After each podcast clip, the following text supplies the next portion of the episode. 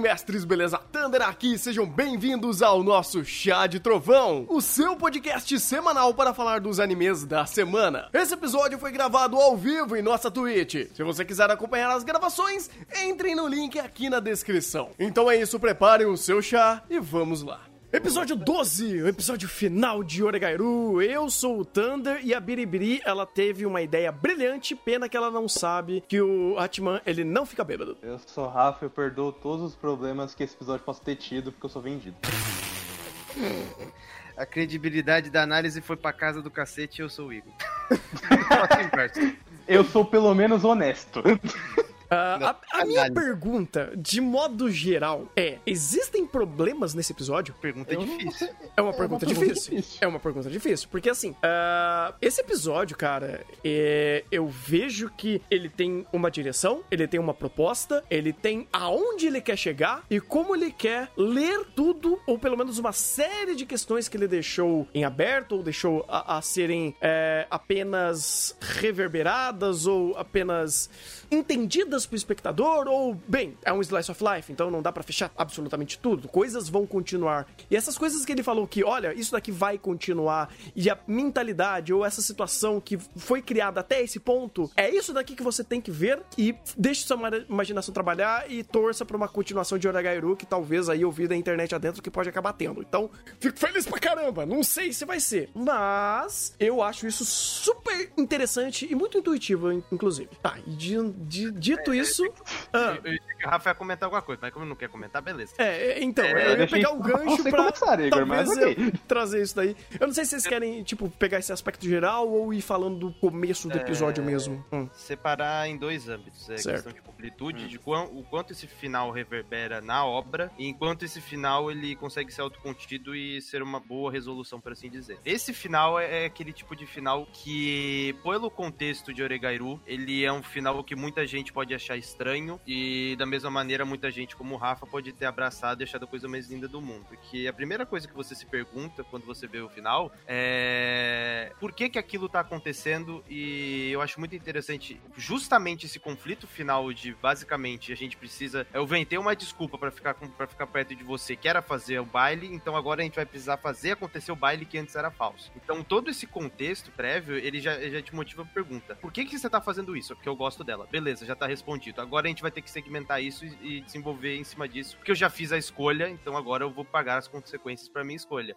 Então, dentro desse contexto, a forma como os personagens eles uh, resolvem os conflitos e basicamente você vê muito mais processos de uh, relações interpessoais e resoluções entre personagens do que necessariamente conflitos em primeiro plano que fazem, que trazem dificuldades para eles do que a gente via no, na, nos episódios anteriores e nos arcos anteriores. E eu respeito muito isso porque é uma questão que, querendo ou não, Oregairuri não traz em primeiro plano, mas ele traz em muitos diálogos, e principalmente na, na forma como os personagens se apresentam e se e agem, que é a questão da maturidade, o quanto eles amadureceram. Então, a forma como ele consegue colocar que os personagens amadureceram, os conflitos são semelhantes ao que os personagens já passaram, beleza. Então agora eu tenho um personagens mais amadurecidos, eu tenho pessoas, entre aspas, mais unidas, que têm empatia umas pelas outras pelo que elas passaram juntos, e eu tenho conflitos que eu já sei como lidar por conta de experiência própria. Então a forma como eles basicamente, entre aspas, ruxam os problemas de mundo para fazer com que aquele evento aconteça e focam necessariamente nas resoluções ou em processos em torno dos personagens, já mostra que aquilo não é uma dificuldade para eles por conta de, primeiro, amadurecimento, segundo, aqueles personagens estão mais unidos, eles estão com um mindset semelhante, o que mostra que eles, se eles amadureceram. Na primeira temporada, a gente tinha personagem que não conseguia fazer nada, mas diante das dificuldades, eles amadureceram tanto que chegam em momentos desse, eles já sabem como lidar e já tem e já vem aquela temática da responsabilidade em torno da Yukinon e em torno dos, dos, personagens, que não é aquela coisa da primeira temporada que um faz e 300 não faz, aqui todo mundo faz e você vê a diferença, que esse tipo de maturidade, esse mindset facilita a resolução de conflito. Eu acho que é, nem... Até... Pode, pode ir, Rafa, eu ia fazer um comentário em cima disso. Eu, eu também queria, porque é até é, muito rico como você percebe essas nuances do final, porque a própria Yukino, por exemplo, ela te, tinha muito problema de ter responsabilidade, mas ter responsabilidade demais em cima das próprias costas. Então, é, quando você percebe que ela tá se soltando um pouco mais, permitindo ter a, a, a ajuda de outros, a, ainda mais é, com a própria mensagem que reverbera em um outro ponto, mas que dá para ser lida dessa forma também, com o, o Hachiman estendendo a mão para ela e ela aceitando essa mão, é, você tem um, uma evolução não só dela, mas de todos os outros personagens é, mais importantes dentro desse contexto, é, muito bem reverberados dentro desse final. É, tecnicamente, os problemas se resolveram uh, no episódio 11 e esse aqui era um, um, problema menor que acabou, acabou sendo gerado por, consequência do episódio 11. Mas esse episódio 12 é muito importante para, uh, ah, como o Igor falou, reverberar o, ama o amadurecimento deles. Porque é, tanto o Hachiman quanto a Yukino, quanto a Yui, até o, os, os mais pormenores, como o do Hayato, é, tiveram uma passagem de tempo muito específica para cada um e todos tiveram seu amadurecimento específico ou ao menos se demonstraram mais adultos quanto a isso. Tanto que Origairu normalmente os problemas per se de organizações, etc, eram mais simples de resolver, mas por N motivos, seja de personagem ou da própria situação do contexto, era impossível. E aqui você vê, como o Igor falou, personagens já amadurecidos, já experientes com todas as situações, é, se organizando para fazer o que era ser impossível, uma coisa muito mais fácil do que, do que deveria ser. É, e por isso até que eu, eu, tô, eu, brinco, mas falo sério, dizendo que eu, se esse final teve algum problema, eu passo o pano, porque a, a completude de tudo que aconteceu, tanto nesse episódio isoladamente, quanto em todo o Oregairu, é, é extremamente coerente, é rico e muito vivo de ver todas essas passagens e ainda ter uma ideia de, ah, isso pode continuar, mas a história termina aqui. É, eu consigo ver que ele justifica acima de tudo, porque uh, eu, não, eu não enxergo como problema quando a obra segue uma direção, é coerente nessa direção, ela respalda essa direção e ela te explica por que, que ela tá fazendo isso. Esse final de Oregairu, ele não explica no episódio 12. É assim como o próprio Oregairu, ele nunca se explica no episódio. É uma consequência de uma série de percepções que a obra traz. Uma série de leituras e ideias que, tanto direção, direção roteiro, uh, toda obra ela já se respalda a isso. Então, por exemplo, nesse episódio, a gente tem uh, o baile, o segundo baile sendo muito fácil de ser resolvido, ou melhor dizendo, ele mostra que é difícil, mas ele é verbalizado pelos personagens fazendo a ação e essa ação uh, tem menos peso para esses personagens do que outras ações. Até o próprio fato do primeiro baile não importar, esse segundo baile também não importa. Ou melhor dizendo, a percepção dele não importa. Porque não é sobre isso que o Oregairu tá falando, e nem isso é importante pro ponto do âmbito do personagem. É, da ação que ele tá fazendo ali. Aquilo lá, ele vai ser respaldado pela percepção de talvez outros personagens que você nem vai fazer ideia, e que isso não importa, porque assim como no primeiro baile, a percepção era muito focada em determinados personagens, nesse segundo é mais ainda, porque é o único personagem que tá se importando com isso, ou pelo menos tá tendo essa percepção da ideia desse baile estar sendo bem feito ou não, é só a Haruna e a, e a mamãe. Só. Tipo, os outros personagens, obviamente, eles vão estar duro e tem que fazer funcionar. Mas a linha de percepção é só dessas duas personagens. E que isso daqui, ele é respaldado a pequenos diálogos que fazem o segundo ponto que o faz muito bem. Os personagens falam sobre o mundo. Então, se esse. Eu já tô acostumado na, na a narrativa de Eurogairu me respaldar o mundo de, seguindo diálogos de personagem, assim como acontece no episódio 9 e 10. Eu não lembro se é no 9 ou no 10, que foi exatamente isso que a gente falou. A gente teve a percepção de quem era a mãe, ou pelo menos de todo, todo o peso que a Yukino carrega pela família e a percepção da mãe, ou a própria Haruno, através dos diálogos e nunca mostrar, ou pelo menos, pelo menos vamos dizer assim, que foi mostrando sempre as beiradas disso, disso daqui ao longo dos episódios. Então você tem, por exemplo, uma percepção do problema da família da Yukino, ou dos problemas que a Haruno passa, porque você teve um episódio lá atrás que falou sobre isso quando tava tendo a queima de fogo, a queima de fogos. Então você tem muito disso sendo respaldado com tempo. Então quando você chega no momento meio que climático e importante para aquilo ser re representado ou apresentado a sua resolução, você já teve isso daí sendo trabalhado há muito tempo atrás. E todo o respaldo dos personagens falando, os personagens sofrendo, os personagens é, dando as suas percepções sobre aquele ponto. Então por isso que eu vejo, eu vejo o episódio 12 e quando eu vejo, por, por exemplo, a percepção dos personagens sobre a situação, eu vejo que o próprio Hatman e a Yukino tão tranquilo. Porque é essa visão, essa, essa paz de espírito que eles estão por estarem fazendo algo em conjunto, em algo que eles estão bem em fazer. Ele, ele, o, o Hatman comprou, é, ele vendeu a ideia maluca, aí o Kino comprou a ideia maluca e os dois estão felizes fazendo isso. E é isso que esse episódio mostra. Esse, essa paz de espírito nesse momento caótico que eles estão vivendo. Porque por mais caótico que seja, inclusive a Megumi tá concordando comigo aqui, uh, ela, é, o que meio que representa muito em âmbitos de uh, escolhas da direção, em escolhas da obra em fazer isso, é um eu te amo no meio do caos. Então, se no meio do caos rolou um eu te amo, eu acho que isso respalda muito bem as escolhas, e, e, uh, as escolhas de mostrar esses personagens nesse determinado ponto que a obra tá mostrando. E esse eu te amo até é muito, é, muito bem regrado dentro de tudo que foi passado, porque, sabe, se no episódio 11, de, pra, pra ter toda aquela declaração, a gente teve basicamente o que? 8 a 10 minutos só para ela, é, não vai também ser tão fácil assim eles soltarem um Eu Te Amo do nada, assim como foi o, o próprio encontro deles, onde é, o, o, carinho um pelo outro se respaldava muito mais pelas ações do que por palavras. Então, é, esse Eu Te Amo é muito mais reconfortante pela ação, mas ver que ele tá sendo muito bem respaldado, é, até por cima da própria Yukino, é, tendo a atenção de falar isso e o Hatima pensando muito mais de co como ele vai tratar isso de um âmbito racional, é muito coerente. Então, ele acaba juntando os dois. Tanto o lado, vamos dizer assim, fanservice, mas principalmente gratificante por toda essa jornada, e a coerência dos personagens e a própria completude deles. Justo, justo. Até porque, cara, é.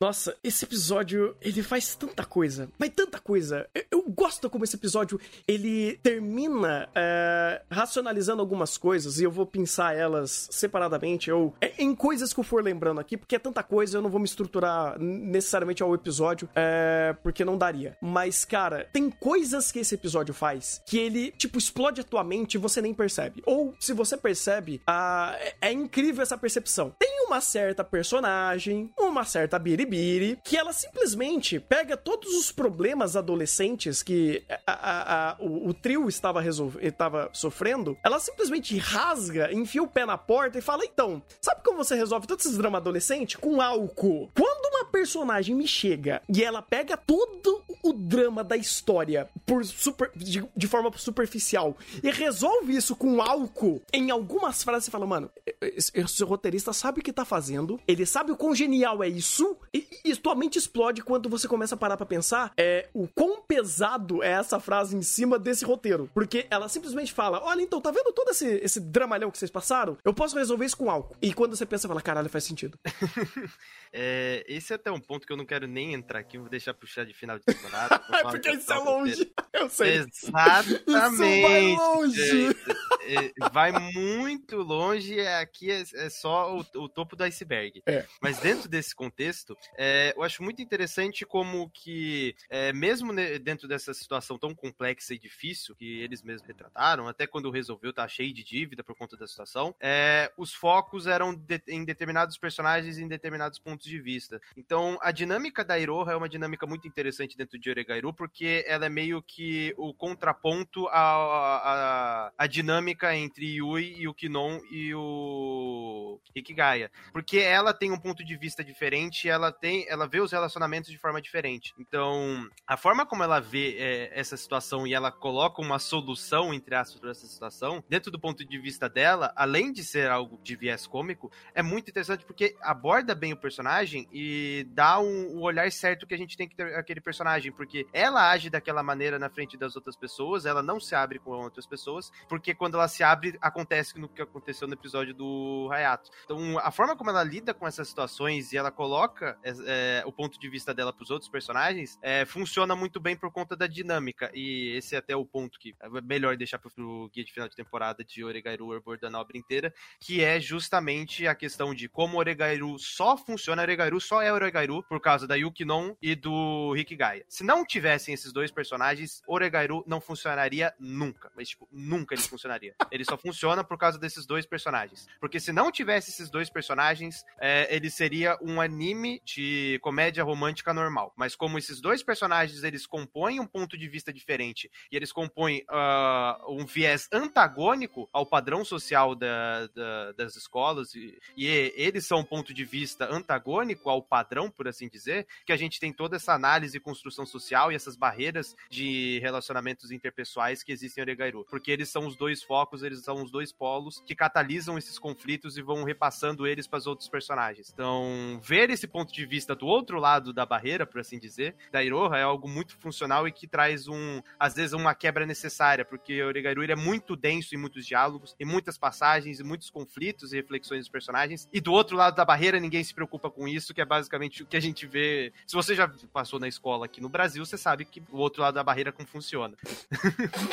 Não, é legal que, assim, não quero nem delongar demais, porque, cara, se a gente for pensar nisso, e é uma coisa que a gente geralmente faz em Oregairu, a gente pega um ponto e vai refletindo sobre coisas an anteriores, porque, querendo ou não, Oregairu é tão rico que dá para fazer isso de formas incríveis. Mas a própria Yui é um reflexo disso, desse, dessa, desse paradigma sendo trocado, vamos dizer assim, ou desse paradigma sendo percebido, porque, por um lado, ela acaba se apaixonando por, pelo antagonismo da sociedade, e por outro, ela acaba criando uma amizade muito verdadeira por esse antagonismo, porque ela, ela se encanta por essa percepção diferente da sociedade, onde ela tá tentando ser algo super falso, super quadradinho ali dentro dali, e ela viu dentro desses dois algo que ela pode ter de verdadeiro, desde o mi primeiro minuto, porque foi assim que ela foi tratada. Então isso é, é de uma forma incrível, é de uma percepção incrível, e é incrível também como Oregairu, até nesse final, ele faz isso, percepções. É, a gente tem, uh, como, sei lá, em Decadência a gente sempre falava sobre pontos de vistas e percepções de, é, sobre do personagem sobre a, a, a, situação, a gente tem aqui sempre uh, os personagens fazendo essas percepções. E por mais que seja muito fácil, principalmente pegar os pontos do, do Hatman, da Yukina, da Yui, ainda você pega nesse episódio tantos outros pontos que fazem e enriquecem esse momento. Uh, sabe, desde pequenos detalhes, tanto da, da mãe da Yukino aceitando tudo isso, ou vendo que a, a filha, e o Hatman colocou ela num, num ponto, é, é, assim, é, até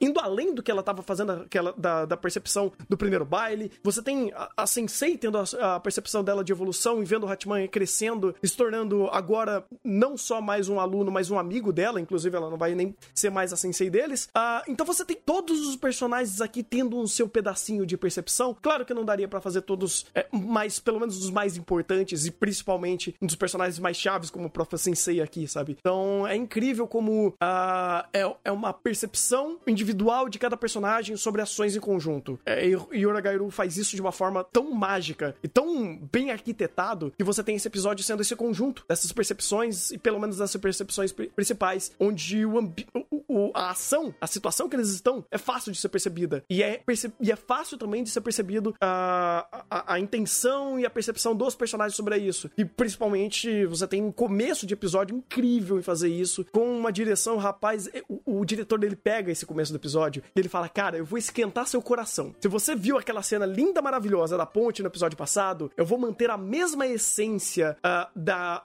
do, do depois daquilo e o, a, a, repercussão daquilo, e eu vou trazer todo esse carinho e esse, esse momento gracioso desses dois personagens que depois de tanto tempo conseguiram finalmente ficar junto, e eu vou mostrar a, a, o melhor momento deles interagindo nesse começo. Então você vê o, o Rick Gaia e a Yukino agindo como você nunca viu, sabe? Sendo adolescentes. Olha, olha que antagonismo, inclusive, da própria percepção do Hatima sobre adolescência, que até a professora fala sobre isso, mas enfim, eu não vou ficar conectando muito aqui, que senão eu explodo. Mas é, a graça da cena da Sensei, aliás, é justamente por, por todas as conexões, porque o Hachiman sempre foi um personagem que é, até eles é, referenciam isso no primeiro, do primeiro episódio, que ele sempre foi um personagem que é, era tentava lutar muito contra o, essa questão social e a, da, do próprio pensamento de adolescentes, mas ele mesmo se tornava muito imaturo por conta disso, porque primeiro ele se fechava muito, assim como eu,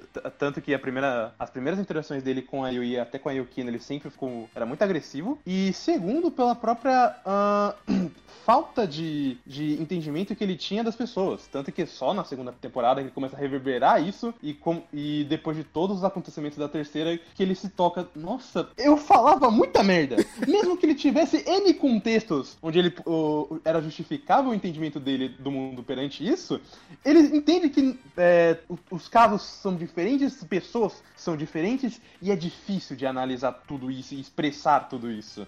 É, é, principalmente uma coisa que a Sensei ensina no final dessa última temporada de que ele é, as coisas não podem ser expressas, principalmente é, sentimentos complexos como é, amor e carinho, é, apenas com palavras.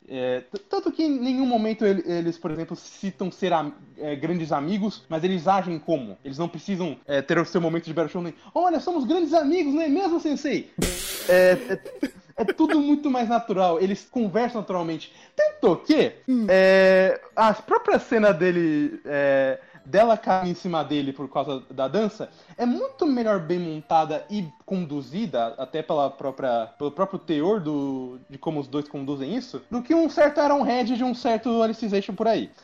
Porque tem processo, sabe? A, a, toda a sequência da dança, toda a, a, atitude da Sensei perante a isso, de ah, brincadeiras e tal, te ajuda a levantar. É, vamos começar a entender tu, tudo o que se passou a, até você chegar a ser esse homem tão crescido que você nunca quis ser. É, é muito mais. É muito mágico e justifica essas cenas mais. É, fanservice no máximo, eu diria, mas que ainda são muito coerentes e que, eu, por exemplo, seria difícil de cortar. No máximo, trocar para um outro contexto, mas as ações ainda valem muito o momento. Uhum, tanto que, cara, é, é, tem algo que a Sensei falou pro, pro Hatman que é, é, é, perceptível. Tipo, de tão incrível que foi. Quando ela falou, e quando clicou na cabeça dele de ação, ação muitas das vezes explica melhor do que palavras, você percebe que nesses dois últimos episódios o Hatman tá agindo. E, tipo, são coisas simples, simples, simples, simples, mas são coisas que nunca ele tinha feito até então. E não é algo de, ah, agora eu aprendi, agora eu entendi. Não, não, são gestos que, momentos chaves, ele, pum, dá o clique nele e ele faz. Então, um aperto de mão com, com a Sensei,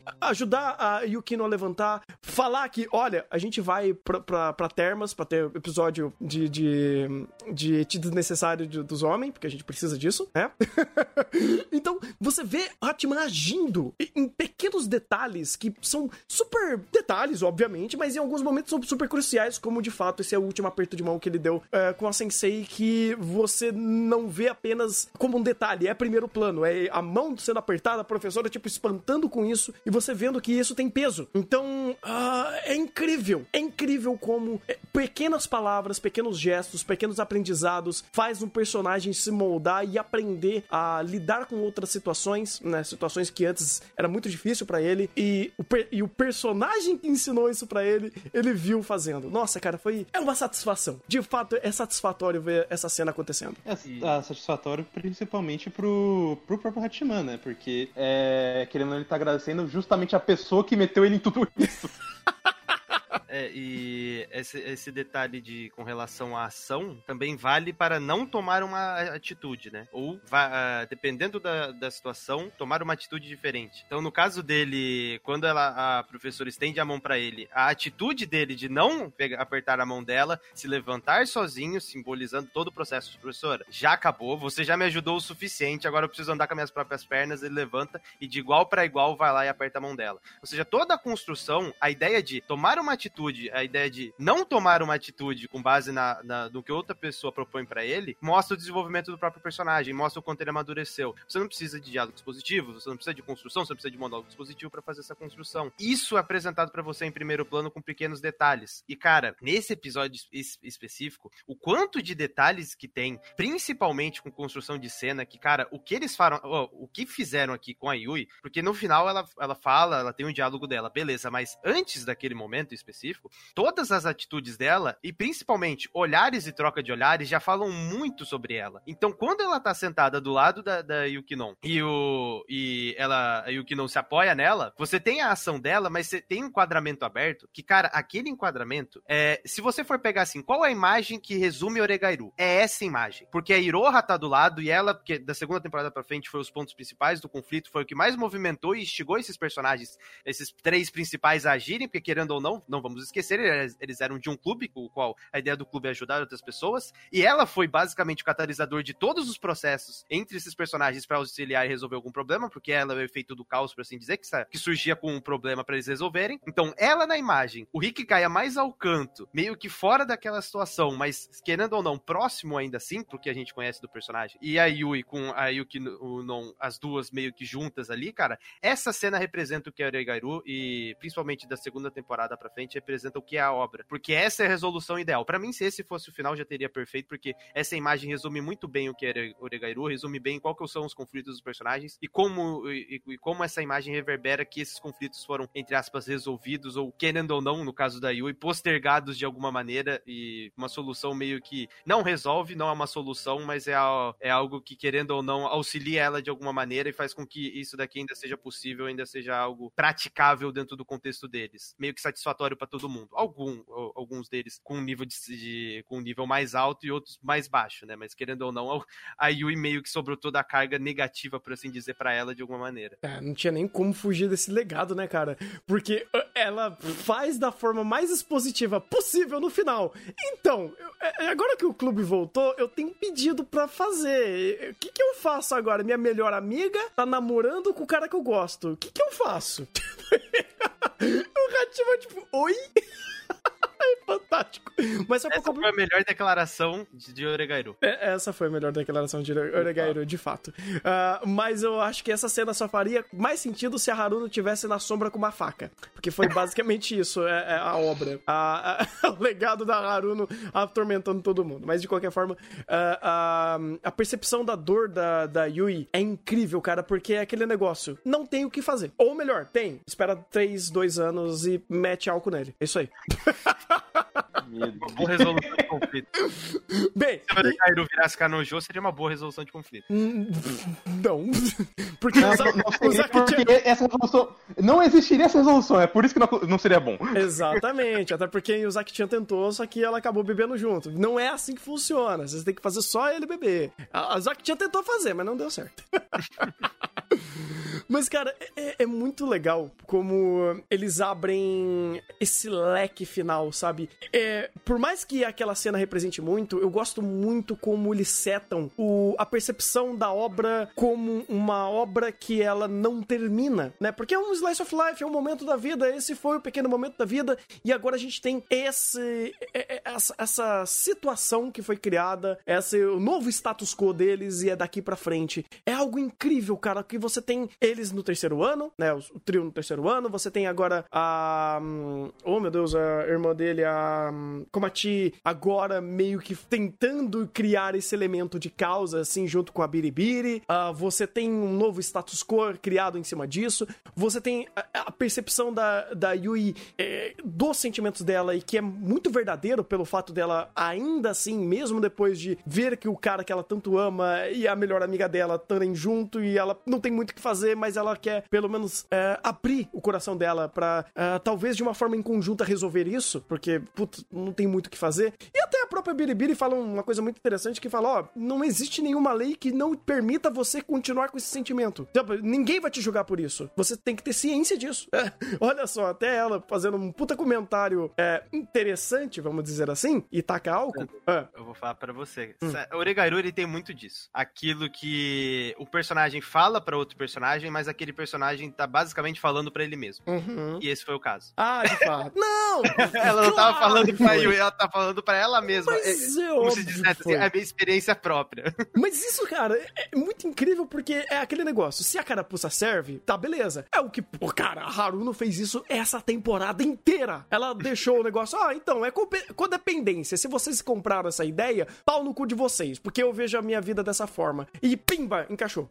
Sabe? Então, é muito legal porque é isso que o Oregairu faz de tão incrível, ou um dos aspectos que ele faz mais de incrível, que é interpretações, subjetividade. É, você não tem personagens binários, você tem personagens que refletem sobre situações e eles acabam meio que contemplando situações que pode ser ou não os sentimentos reais deles, porque às vezes nem eles sabem disso. Uh, tanto que um dos momentos mais, sabe, de despertar, assim, de os personagens foi como quando a Yui chegou pra, na cara da, da Haruna e falou: então, tudo que você tá falando é besteira, tu tá falando loucuras, então isso não se encaixa a mim e não é essa a minha realidade, então pau no seu cu. Então, é, é, você percebe como é essa, essa subjetividade de interpretação de personagens e como eles são muito humanos em interpretar situações de formas diferentes e criar variáveis em cima disso, é, é incrível, porque humanos, pessoas, adolescentes, Oregairu é, é excepcional em fazer isso. Que já torna Oregairu um anime bem fora da curva. Ele sempre foi, mas é uma coisa que muito anime erra, que uh, quando o, o, personagem termina o que ele precisa para a trama, no anime de romance ele some.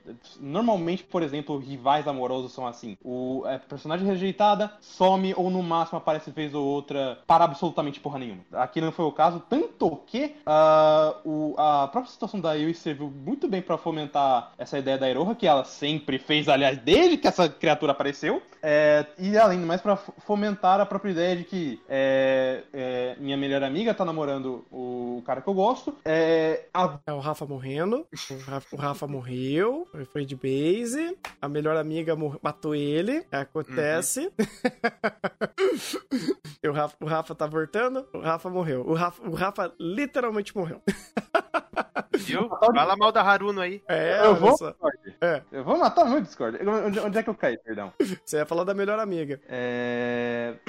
é, ela sendo uma, uma melhor, melhor, amiga para o casal, mas ela ainda está lá como um, um ponto de que é, uma pessoa viva que ainda tem desejos quanto a isso. Então, é, essa personagem é, mantém uma, uma sequência que pode vir a acontecer, que não precisa, mas ela já está decidida até esse ponto. E como o Oregairu, é, como a gente bem falou, é um slice of life que esse é o ponto onde esse slice of life termina para o espectador, mas ele ainda continua. A obra se viva, né, cara? Porque é, é um, é um, digamos assim, não tendão de Aquiles, mas é, é, um, é um problema de todo slice of life. Porque, tipo, ele precisa terminar uma hora, mas ele não termina. Tipo, não é como uma história de aventura que a jornada do herói sendo completa e cumprida, você tem esse senso de satisfação onde terminou. Uh, sei lá, como eu falei, eu não sei se é real, eu vi por aí uh, que vai continuar o Oregairu, vai ter uma, uma, mais um capítulo, né? Vai ser mais uma novel, vai ter uma continuação que talvez possa trazer o terceiro ano ou alguns anos depois, e a obra se permite fazer isso. Porque se é para contar a história de vida desses personagens acima do, do próprio é, é, da própria. É, do próprio start inicial, que era falar a história desse período da vida do Hatman e a sua percepção errônea sobre a sociedade,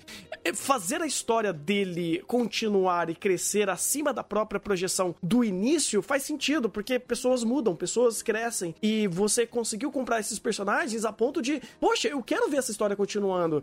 Uh, um anime que faz isso de uma forma tão incrível que chega numa na terceira temporada, você simplesmente não sabe mais do que é a obra em um ponto, mas a obra se tornou tantas coisas que todas essas coisas são ultra interessantes, é Sangatsu no Lion. Sangatsu no Lion, ele para de ter uma temática inicial, sei lá, não muitos episódios à frente do começo. E depois o negócio vira tão rico e tão aberto que você fala, cara, eu quero continuar vendo esses personagens, porque isso é incrivelmente cativante, é extremamente engajante e a obra ela não precisa manter o foco da narrativa em aspecto de plot points, mas ela pode abrir o seu leque e manter a coerência do personagem, né? Fazendo aquele personagem existir como a sua própria essência e os conflitos da própria vida que vão trazendo e vai fazendo essa vida sempre se modificar, sempre se metamorfar pelas ações e pelas consequências, é a riqueza de um slice of life. Então, Ele consegue deixar esse tesouro aberto por conta disso, porque ele é tão incrível e tão bem escrito que você percebe que esse,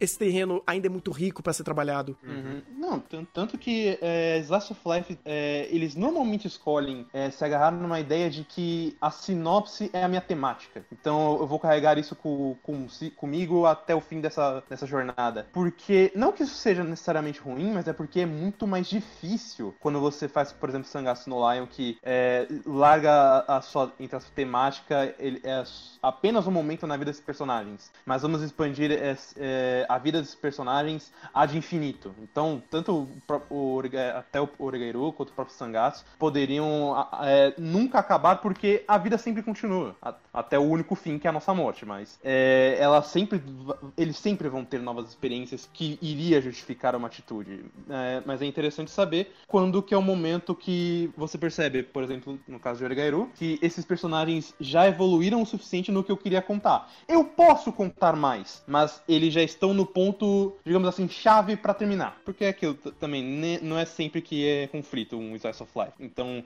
ver sempre os personagens apenas interagindo, às vezes não é tão interessante. Porra!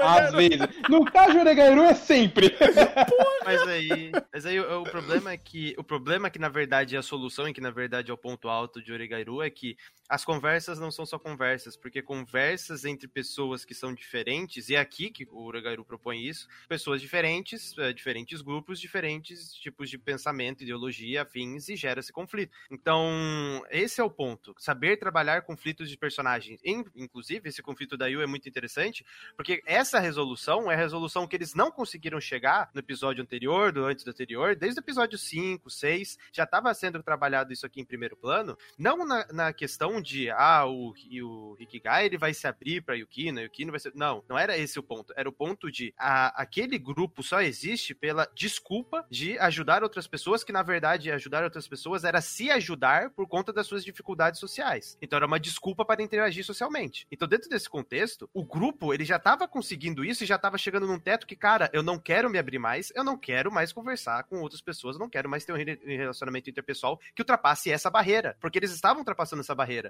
Então, quando, é, querendo ou não, quando a Yukino e o Hikigaya se abriram, a barreira acabou. O grupo não existe mais. Já está separado, já está diluído. Então, quando entra a Iroha e a Komati dentro da situação e coloca, ó, oh, esse grupo, esse clube aqui não existe mais, gente. Não tem motivo para existir. A gente já resolveu o problema. A ideia do grupo era se ajudar. A gente já se ajudou, a gente já chegou a uma conclusão, a gente já evoluiu como pessoa. Então não tem por que ter esse grupo. Aí chega a Iroha e a Komati e fala, não, esse grupo existe para ajudar pessoas. E ainda tem uma pessoa que precisa de ajuda. Aí chega a Yui. Cara, a forma como eles amarraram, correlacionaram, corresponderam ao que tinha sido apresentado. Corresponderam ao conflito da própria Yui, que estava jogada para escanteio como, uma, um personagem que não tinha resolução para nada. Ela chega e é representada como o, o ponto que une aqueles dois novamente e, dentro daquela situação une, une todo mundo para chegar ao final ideal. É um final responsivo, que respeita a própria narrativa, que respeita os personagens, que respeita a obra em completude e que respeita todas as ações que foram segmentadas nesse, nessa temporada com tanta e tanta carga e dramaticidade em cima disso. Então, para chegar a essa resolução, e principalmente essa resolução não partir dos personagens principais, porque eles não tinham o ponto de vista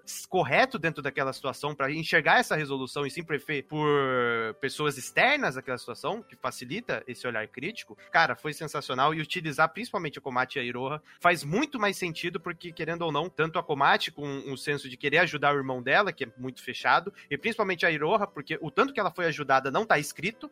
Então, dentro desse contexto, faz muito sentido que essas du duas personagens sejam um ponto que catalisa toda essa volta e cria essa junção meio que ideal pro final de Oregairu. É, porque, como a gente falou, né, são pessoas e respeita essas pessoas. Não é porque os conflitos delas acabaram que elas vão simplesmente deixar de existir ou virar NPCs. Elas, os sentimentos ainda existem, principalmente no caso da, da Hirohi e da Komachi. Questões de gratidão ou do próprio sentimento de querer ajudar ainda existem, então eles não vão simplesmente parar. A, a, essa, essas sempre vão continuar. É, é, que eu vejo também de um outro ponto que eu acho. Quando eu penso que existe um, uma pessoa genial em, atrás disso tudo, e ele chegou nesse ponto de, ten, de interpretar uma situação dessa forma, eu, eu fico assim. Eu, eu hiperventilo, porque o, o Ataru, o Atari, o primeiro de abril.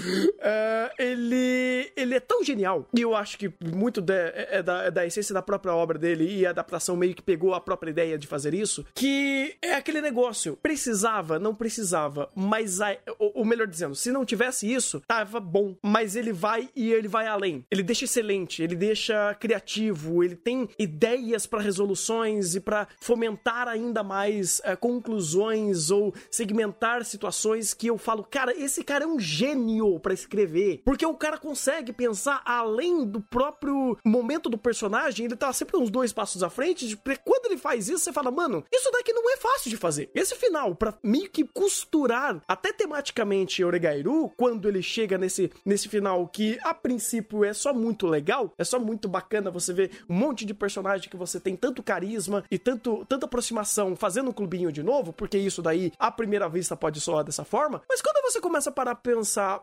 em contexto, em leituras que isso gera, ou até mesmo e principalmente completudes, sua cabeça é frita, sua cabeça explode. Você fala, mano, esse cara é um gênio. Esse cara, putz, é, conseguiu meticulosamente planejar o roteiro para chegar até a tais pontos que você olha e você fala, mano, a criatividade vai além, sabe? Vai além de você pegar e conseguir montar uma cena que ela pode simplesmente parecer só bonitinha, mas na verdade ela tem um puta de um peso, ela tem um puta de um simbolismo, ela fecha, vamos dizer assim, tematicamente. E cada vez mais que eu vejo ele fazendo isso ao longo dos episódios, e agora, infelizmente, não vai mais fazer porque é o último episódio, quem sabe pode ter uma continuação, mas eu, eu tipo, eu hiperventilo, porque é, é super criativo, é super bem bolado. E sabe, nesse episódio, o ponto que você vê maior amadurecimento dos personagens e você vê a maior uh, evolução, por assim dizer, é, é, querendo ou não, é quando sai a Yukino e o, e o Hikigaya saem sozinhos, que eles vão lá visitar o local para ver como, onde que vai ser o local da festividade, né, o do baile. Esse momento específico para mim foi é um momento de fanservice, de fato, é um momento de fanservice assim de longe, mas a forma como a, a, a relação deles, o diálogo deles é meio que truncado por, por certas dificuldades e ele consegue se utilizar do ambiente como gatilho para fomentar uma situação. Então, eles estão lá conversando, tem uma barreira entre eles, parece que intransponível que ninguém consegue atravessar e, uh, opa, olhou ali pro, pro local, tá tendo um casamento, pum, esse é o gatilho perfeito para dar a reviravolta e fazer com que dê andamento, com que se desenvolva. Então, a partir do momento que nasce aquela piadinha, essa piadinha fomenta pros dois lados a, a situação perfeita, porque o Rikigai, ele meio que já entrou na, na situação, então a, a, a Ryukinon, ela já, fa, já olha e fala assim, oh, se você já tem, se seu, seu olhar é feio, seu olhar já é uma tristeza, sua personalidade é podre, e se você não tiver o poder da sua racionalização de dedução, você vai ter o quê? Então, a partir. Quando eles têm esse diálogo, esse é o momento que eles voltam para aquele status de amigos. Não porque agora eles são namorados, mas eles voltam para esse status de amigos, entre aspas, e o relacionamento flui como uma amizade, por assim dizer. Então ele quebra o gelo e a partir daquele momento os dois já começam a se relacionar e começam a se desenvolver. Então os dois se abrem de alguma maneira. A partir do momento que os dois vislumbraram aquele relacionamento com amizade e aquela piadinha surgiu, o gelo quebrou, a barreira intransponível abriu e os dois conseguiram correlacionar. Então a forma como ele utiliza o gatilho do ambiente para fazer uma piada, uma comédia romântica, né? Uma piada. então, utiliza a piada para fomentar o gatilho para abrir e quebrar essa barreira quase que intransponível e fomentar toda a situação posterior de desenvolvimento do personagem é sensacional. Porque ele apresenta para você o antes, a barreira, a dificuldade de se expressar, te contextualiza a piada e depois da piada, aquela piada gera uma, uma construção que fomenta toda a situação posterior, que é esse diálogo deles, que é toda a parte do Instagramável e coisas do gênero. Então, é, é muito interessante ver que às vezes precisa desse esse gatilho externo para quebrar o gelo e fazer com que o dê esse andamento dentro da situação. E geralmente, e quem fazia isso era Yu ou a Iroha, mas dentro do contexto da amizade, do contexto de namoro, por assim dizer, não tinha alguém específico. Então o alguém foi, na verdade, uma piada sobre um casamento. Ah, que já mostra uma dinâmica assombrosa dos dois. Cara, ver esses dois agindo dessa forma, tipo, deles entendendo esse relacionamento e se, rea e se correlacionando de uma forma toda bonitinha, porque meio que eles deram liberdade um pro outro fazer isso, é muito legal, porque também me remete muito dessa personalidade deles sempre se cutucar, sabe? A guerra intelectual que eles sempre faziam era incrível. E você vê que essa, essa guerra virou, teve uma faceta muito mais fofa e muito mais próxima e aconchegante entre eles, desse momento até deles tirar foto e tudo mais. Cara, é, é uma recompensa. Eu acho que é uma recompensa não só para quem tá assistindo, mas para esses personagens, porque esse momento de casalzinho fanservice é a coisa mais brilhante brilhante e mais fácil de ser feita. É brilhante porque a facilidade que isso flui e como isso flui de uma forma tão coerente é, é lindo porque você olha a cena. É, puta, que puta fanservice, né? É, esse fanservice é coerente. Nossa, que incrível. Esse é o ponto que eu discordo de você, Tander. Hum. Porque em Oregairu, essa é a cena mais difícil de ser feita. Ah! De fato. Tá. Tá, ok, ok. Esse, okay. esse tipo de cena em Oregairu é a coisa mais difícil de ser feita. Tá bom, eu concordo. Tá, você me pegou, você me pegou. Você me pegou, tá, tá certo. Faz, faz sentido, faz sentido, faz sentido. Não, é, ok, ok. Eu acho que eu estava. É, é, é ok, ok. Sabe qual foi a última vez que teve uma cena parecida com essa? Hum, o hum. passeio da viagem que eles foram tentar juntar Fujiyoshi ah, com o outro carinha. Não, foi a última cena. Não. Que foram comer o, o, salgadinho. Nossa, cara, mas não tinha. Não, não. O contexto era completamente diferente. Não, mas quando uh, estavam, os três andavam juntos, é, era, foi a última cena que a gente teve esse tipo de contexto, assim, sabe? É, despretensioso, sem tanto impacto, sem toda aquela carga. Com, discordo, cara. Oh, era pesadíssimo ali pra, pra percepção de alguns personagens daquela situação. Não, a, a, a situação em. Eu tô, tô, falando do arco inteiro, eu tô falando do momento específico que saiu a Haru, a, o, a Yukinon, a Yui e ele. Sim. Que foi, foi o momento que cada um tava comendo o bolinho do outro. Esse foi o único foi o último momento, por assim dizer, antes disso aqui, onde teve eh, esse momento em que alguém se abriu e eles pensou-se fora do contexto. De tipo, a, porque todos os contextos posteriores tinha carga dramática envolvida e os personagens não estavam realmente é, felizes de estar ali. Tanto que a Yui colocou aquele momento como um último momento em que eles realmente agiram como amigos, porque depois, dali pra frente, se destruiu e deteriorou o relacionamento, tanto que um não olhava pra cara do outro. Mas então, é, a cena do parque, era o último Não é do, do parque do, do Panda? Então, mas ali tem todo o contexto da Yuki não que ela não queria se abrir. Ah, mas caraca, mano, pra ela chegar e pedir um, quase um pedido de resgate, de ajuda no, no antes do, do splash lá, do, do negocinho cair na água, cara, aquilo lá, só aquela cena já, tipo, deturpa completamente aquela cena de bonitinha e, e felicidade que ela tava vendo. Porque é, aquele momento para ela foi tipo assim: chegou a tal ponto que Vai, eu Thunder. tô não, transbordando. Não, ah. Esse daí que você tá falando, esse daí eu tô falando, isso aí eu concordo com você. Esse não ah. foi um momento feliz, não. não. O que eu tô falando é antes disso. Não, mas foi... é no mesmo dia, não é? Tipo. Não, eu tô falando não, lá no começo. Tô, do episódio. Foi um pouco depois do. Foi episódio 1 e 2, se eu não me engano. Que episódio 2 foi o episódio que ele fez a merda, que ele falou, chegou na Fujiyoshi. Ah, tá, tá, tá, Sim, foi naquele arco. Tá, aquele ah, arco que eu tô falando. Esse mesmo. Ah, tá, tá, tá, tá, entendi. Ah, tá. Beleza. Puta, caraca, então foi naquele arco, foi o último momento, que foi o momento que se uniu, andou os três na rua, um do lado do outro, aí a Yui chegou com uma porrada de bolinho, aí tipo, tá ah, todo mundo fechado, ela sim, dividiu o bolinho, cada um comeu um pouquinho do bolinho. Sim, sim, sim, sim. Ah, tá, porque uhum. o foco daquele momento não era nem neles, inclusive, né? O, o, a, o, o, a trama do, da, do arco não estava em cima deles necessariamente, estava em, assim, em cima deles resolvendo uma situação que era externa a eles. É, aí faz Exatamente, sentido. Faz sentido, porque, faz sentido. Porque depois disso teve, deu a merda que foi o, a ação que o Rick Gaia tomou, que ninguém concordou com a atitude dele, ele ficou pra Cristo como martírio naquela situação. Uhum. E depois disso não houve nenhuma situação igual a essa. Por isso que eu falo, em Oregairu, situações como essa é muito raro, mas tipo, muito é... raro. Tanto que eu tive que pegar lá do é... começo dessa temporada uma situação que se assemelha um pouquinho a isso aqui. É, faz sentido, faz sentido. Porque é, é, é uma cena de alívio pleno, ou melhor, de uma interação plena é, e, e, e, honesta, é quase inexistente em Oregairu, porque a obra é sobre isso. Uhum. então, e os personagens sentido. têm dificuldade e de fazer isso. Os personagens têm dificuldade de fazer isso. Cara, nossa, minha mente deu um mind blow aqui, porque faz todo sentido. Então, essa. Caralho, então essa cena, tipo, maximiza a existência dela. Então, por isso que eu falo, o, o, pessoal que fala que esse final foi bonitinho, eu concordo, o final foi bonitinho. Mas as pessoas precisam entender que esse final bonitinho é uma correlação de causa e consequência com a obra, porque a obra inteira não é bonitinha, a obra inteira é autodestrutiva, é deturpadora pro ponto de vista do espectador, que você vive uma situação agonizante, tanto do ponto de vista do personagem quanto do ponto de vista, dependendo de, do, da sua visão de mundo, do que você passou. Para mim, ela reverberou muito em mim, então apanhei pelo Guy e apanhei por mim. Então, fazer um final deste em Oregairu é muito mais difícil do que fazer um final triste. O final triste é a coisa mais fácil em Oregairu. Fazer esse final é a coisa mais difícil. Então, o ponto de vista que as pessoas têm é, é deturpado pelo padrão que a gente tem de obras de comédia romântica e tudo dá certo. Então, quando Oregairu faz tudo dar errado e no final ele faz dar certo, as pessoas pensam, nossa, caiu pro, pro caminho mais fácil. Quando na verdade ele foi pegar o caminho mais difícil. Porque isso em Oregairu é muito mais difícil do que fazer a coisa ser triste. Triste tá lá desde o começo, pra dar merda tá lá desde o começo, tá dando merda desde o começo.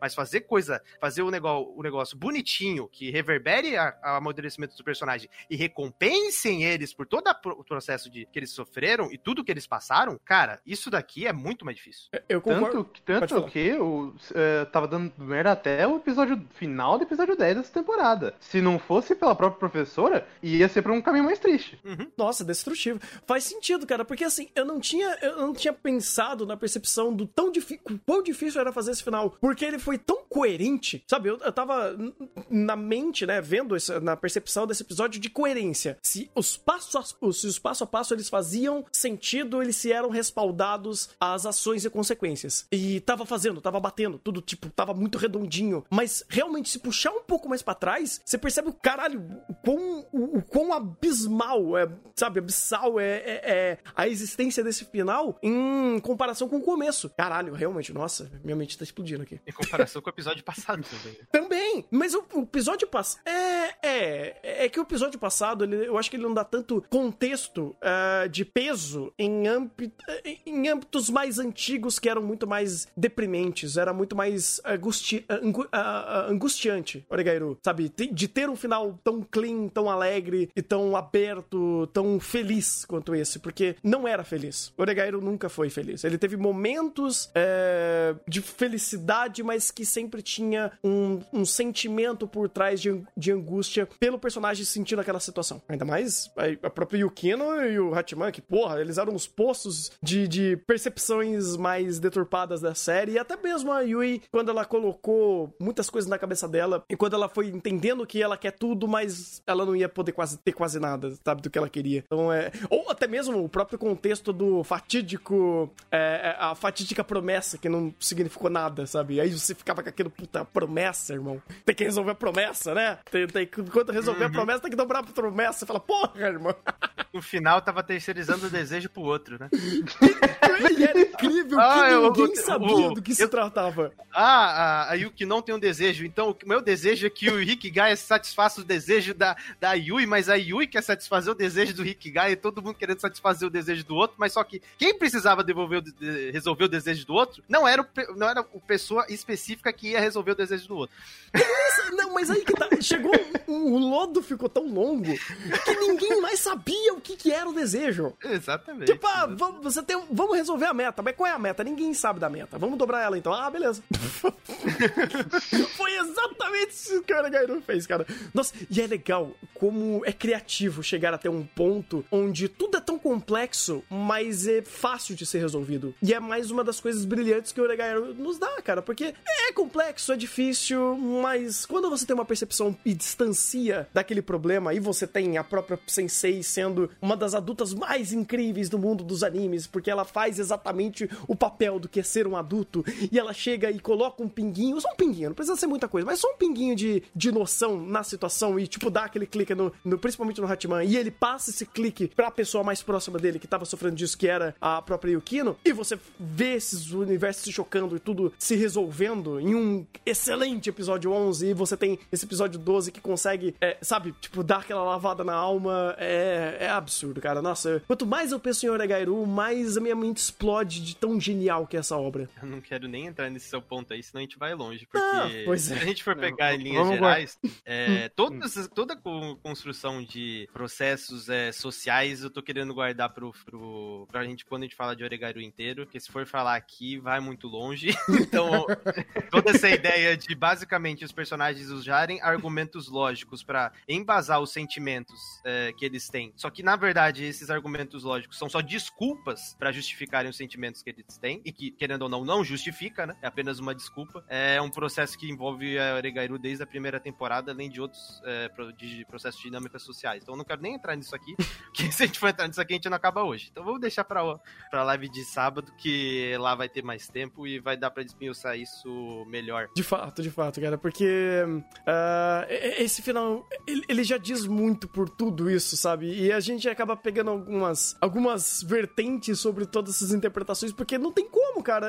Esse final, esse final é muito completo. Esse final, ele é muito... Hum, ele é muito responsivo a tudo que Oregairu falou. E ele responde, ou pelo menos ele seta muito bem o novo normal, o, o novo momento de Oregairu que ele projeta pra frente que um dia talvez teremos continuação, ninguém sabe. Mas pelo menos até chegar a esse ponto, é super coerente, super bem pensado, super inteligente de montar tudo dessa forma. E Oregairu sendo um dos animes mais profissionais em fazer roteiro que eu já vi na minha vida, de longe. Não só roteiro como personagem, né? E coerência de personagem até chegar em todo esse momento final. É, até, é, vamos, é. vamos combinar que não é só roteiro, é tudo, produção, é, tudo, tudo. Estúdio ah, Fio, Estúdio Fio, obrigado Estúdio Fio, nunca critiquei, sempre amei.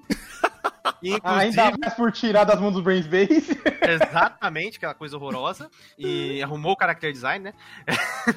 e, inclusive, para quem quiser, a Studio Fio abriu vagas para trabalhar lá. Então, quem quiser, já tem lá, eles divulgaram no Twitter. Então, quem quiser fazendo propaganda do Studio Fio, quem tiver interesse, vai lá. Quem sabe você entra no projeto de animar Oregairu, assim, dentro da Steph. Uma coisa linda. Uma próxima temporada de OVA, o que for de Oregairu. Pois é. E, e vocês chegaram a ver se vai ter rolar alguma coisa assim? Eu vi por cima aí alguns Cara, comentários aqui tenho ali. certeza que vai ter alguma coisa. Sabe por quê? Hum, é, hum. Animes em geral, isso é até bom deixar no chá mesmo gravado para quem for ouvir. Uhum. É, quando os animes lançam Blu-rays, eles já lançam até o último. Então, por exemplo, o Tome Game lançou Blu-ray, lança a cronologia lá de tipo, ah, sai, começa 1 de setembro e o primeiro volume do Blu-ray e todo mês vai lançando e você vai pegando. Aí, se eu quiser, eu pego pré-venda desde o, até o ano que vem dos Blu-rays. E lança todos, do primeiro ao último.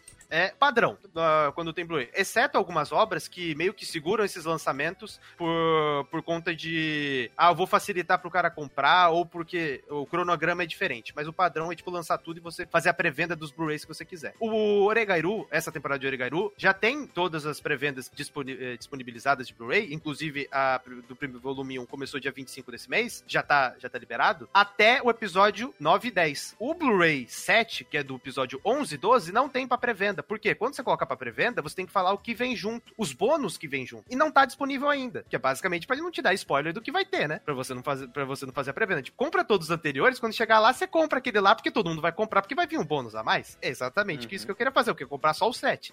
Porque eu tenho certeza que vai vir um bônus a mais. Só que não tem disponível. Por quê? Porque vai vir um bônus a mais.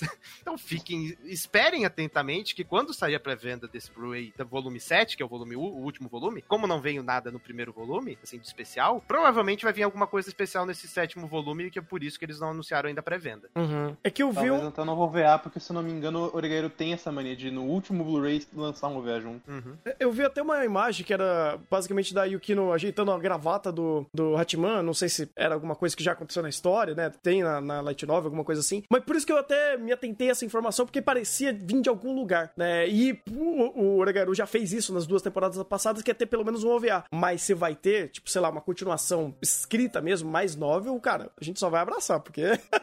uhum. Inclusive, eu acho até interessante é, quem tiver interessado esperar, porque tem muito Blu-ray que tá saindo em versão americana, que vai, cara, se você for pegar o Blu-ray de volume por volume, cada volume vem dois episódios. É 7.800 ienes, 400 reais por volume. Faz 400 vezes 7. É isso que você vai pagar para ter a coleção completa de Blu-ray de Oregairu. Se você for pegar esperar a versão que geralmente tem, obras da Aniplex 100% tem, é, mas provavelmente pelo sucesso de Oregairu, provavelmente vai ter de Oregairu também. A versão americana tá tipo no máximo assim versão especial, Special Edition, 150 dólares. Que se você for fazer os cálculos é muito menos do que pegar todos os Blu-rays do, do Japão, sem contar que o texto vai ter a legenda em inglês, o que fica mais fácil para quem for assistir, né? Então eu recomendo esperar, mesmo que você seja viciado em Oregairu e queira comprar tanto quanto eu, eu recomendo esperar para ver se sai. Justo, justo. Quem sabe eu consigo comprar também, né? Não sei. Minha carteira agradece pelo conselho, Igor. Obrigado. É, é um ótimo, é um excelente conselho, inclusive.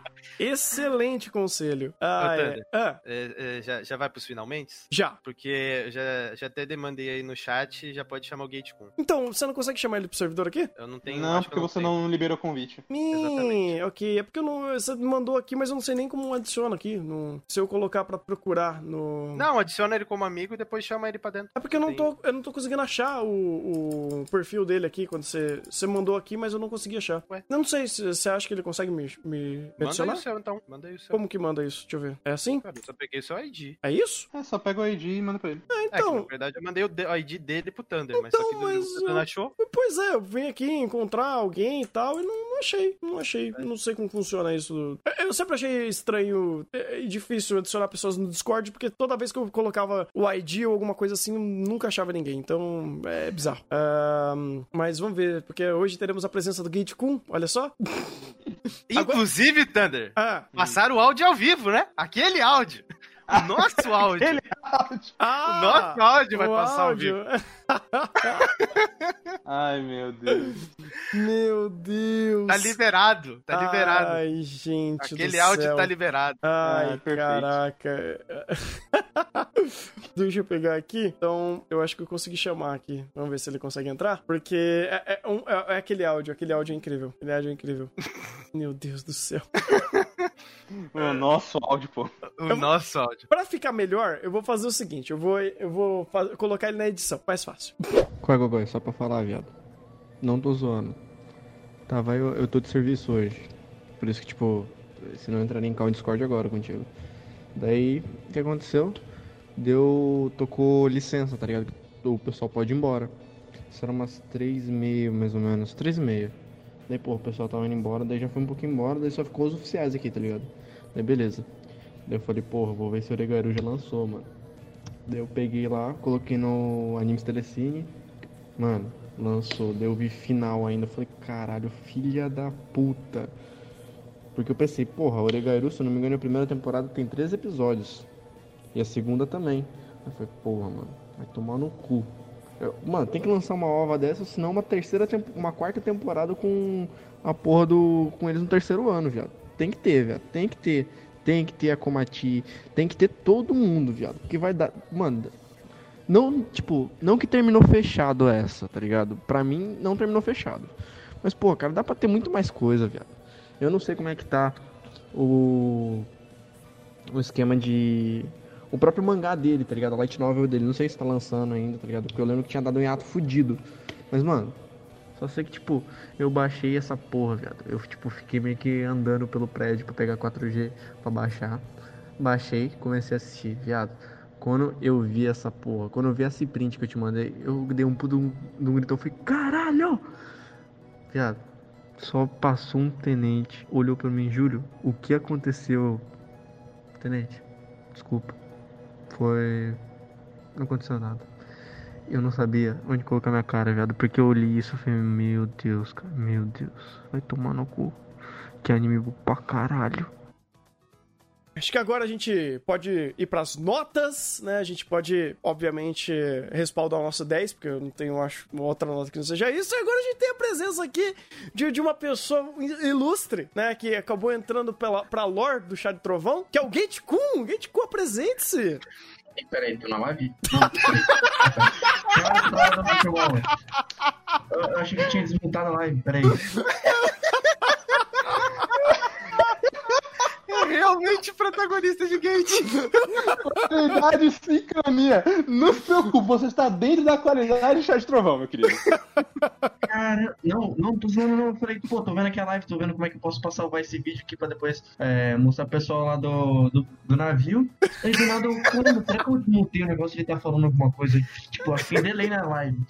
Caramba, eu fiquei perdidinho aqui, cara. Relaxa, toma, toma, toma, relaxa, cara. Se quiser uma cópia, a gente faz. Não tem problema nenhum. tá salvo, tá empacotado, dá pra fazer clipe. O que não falta é formas de fazer esse virar contexto.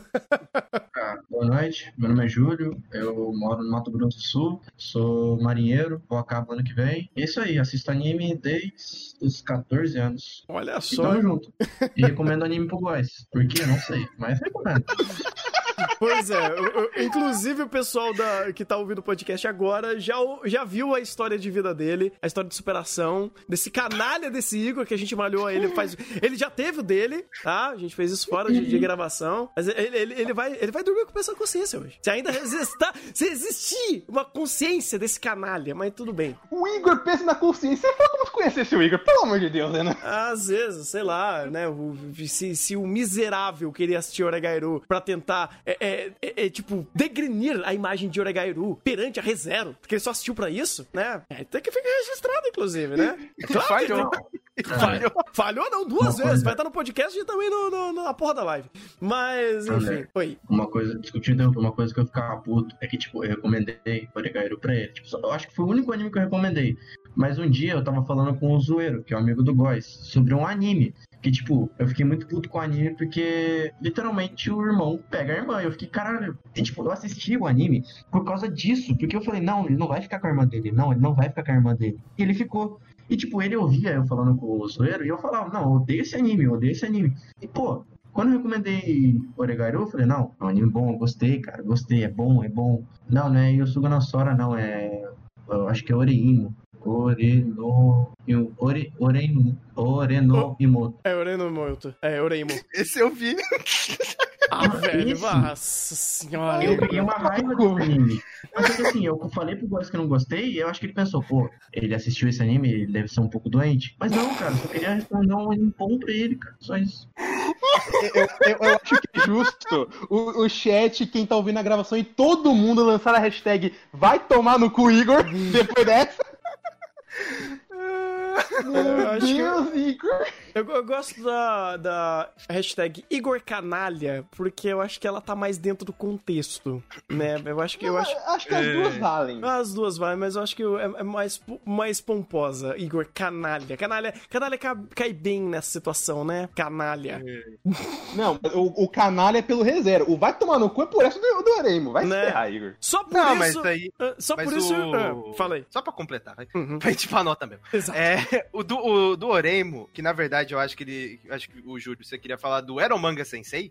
Não, não, era do Oremo mesmo. Era uma Sensei, eu acho que até, também tipo... acontece isso. É, porque o Oremo também acontece isso e os dois eu fiz roteiro pra. Eromanga Sensei foi um roteiro gigantesco. Não, Eromanga Sensei eu, eu vi tal, mas tipo, não, achei, não fiquei tão puto, porque tipo, sei lá, não, não achei tão forte, mas cara, no Oremo, mano, ele literalmente casa com a irmã dele, cara. Não, eu fiquei entendi. tipo, mano, isso é doentio, mano. Eu fiquei não, tipo, caralho, eu passei mal com isso. Caralho, cara, não, não, não, não. Então, esse daí eu poderia até usar a desculpa que era para fazer roteiro, que realmente eu fiz roteiro. Mas eu não vou usar essa desculpa porque, querendo ou não, eu tenho esse ódio por esse tipo de obra, então eu vejo ela independente da situação por conta de precisar fazer roteiro. Então, eu vi essa porcaria, esse lixo, esse strume que ficou como top 1 dos piores do ano. Uhum. Então, ele tá lá.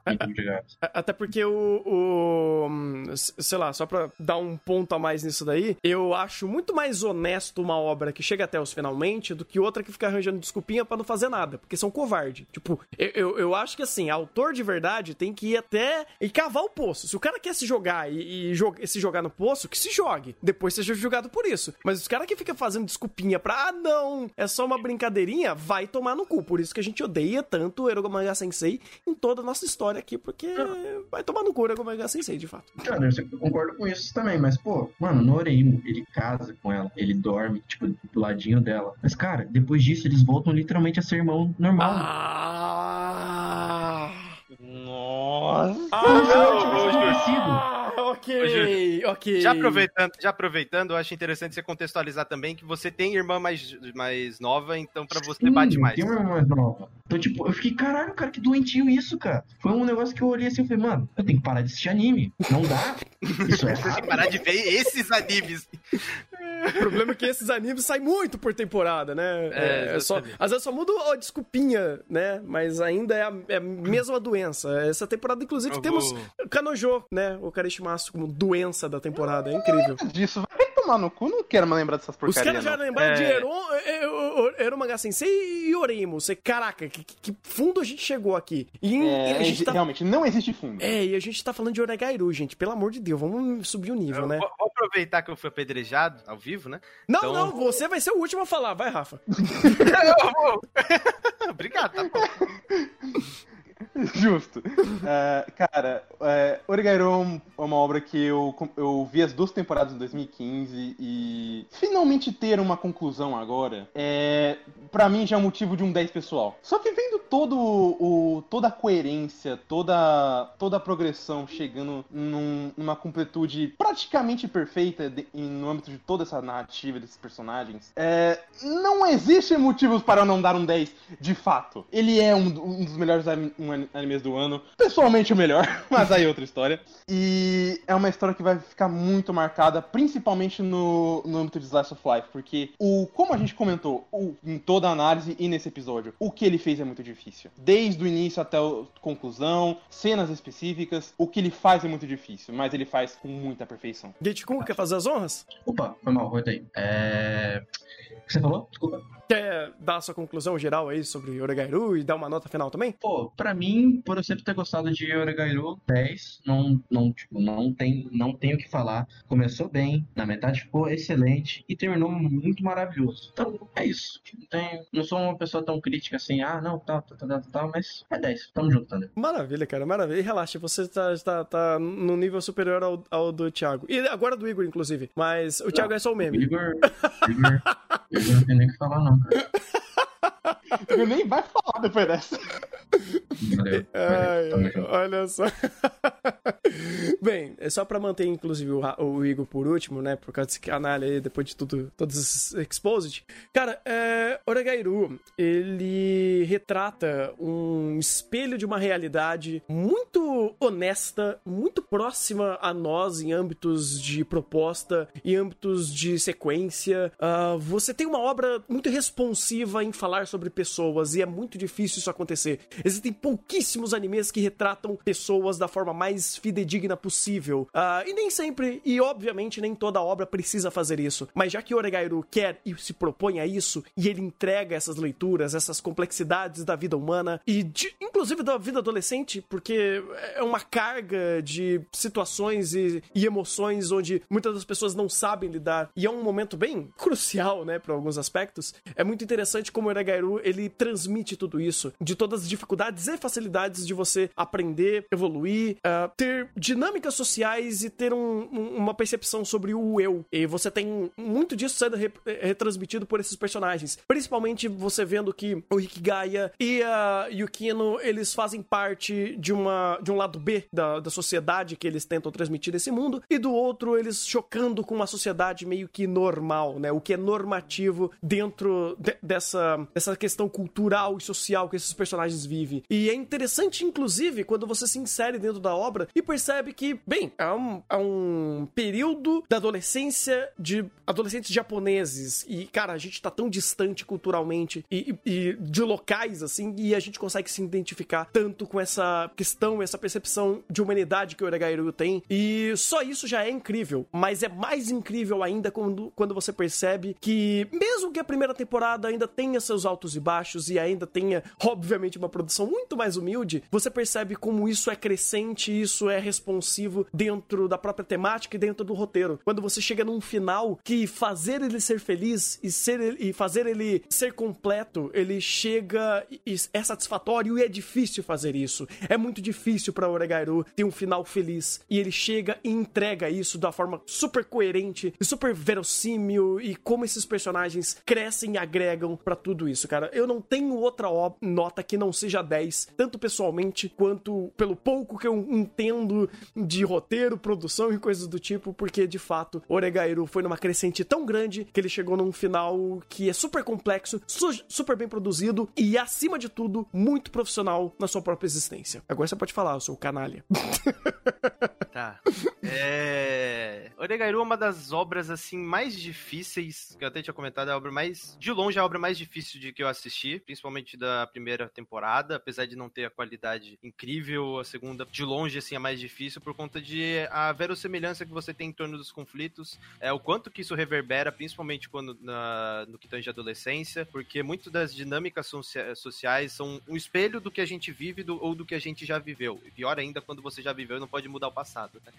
então, quando você vê o, o, muito dessas dinâmicas e você vê o quanto que escalona, você entende uh, toda a, a, complexidade em torno da adolescência e a complexidade em torno desses relacionamentos. E um dos pontos mais altos de Oregairu é a questão de personagens, porque o Oregairu não tem vilões, ele não, ele até certo ponto não tem antagonistas. Ele tem pessoas que cometem erros e esses erros geram conflitos e esses conflitos geram o amadurecimento dos personagens com o decorrer do tempo. Então, uma, uma obra que consegue trabalhar tão bem os seus personagens, segmentar tão bem os seus conflitos, é, é tão bem escrita a ponto de você conseguir se espelhar em personagens e esses personagens reverberarem é, muito bem na narrativa, começando com um simples, um, um simples estereótipo, mas mesmo com pouco tempo de tela, vão evoluindo e evoluindo ao ponto de, é, mesmo no plano de fundo, terem relevância na narrativa. Então, o que ele faz em âmbito de personagem, em âmbito de desenvolvimento e própria completude da obra, de pontos, passagens que da terceira temporada que são reverberados desde a primeira e que são trazidos da, de um momento em um momento posterior para trazer algum conflito ou para fazer a resolução de determinados conflitos de personagem é algo sensacional. E colocando tudo isso na mesa e colocando um contraponto a tudo isso, que é com relação aos conflitos, principalmente na terceira temporada, que foi basicamente onde eles pegaram os conflitos e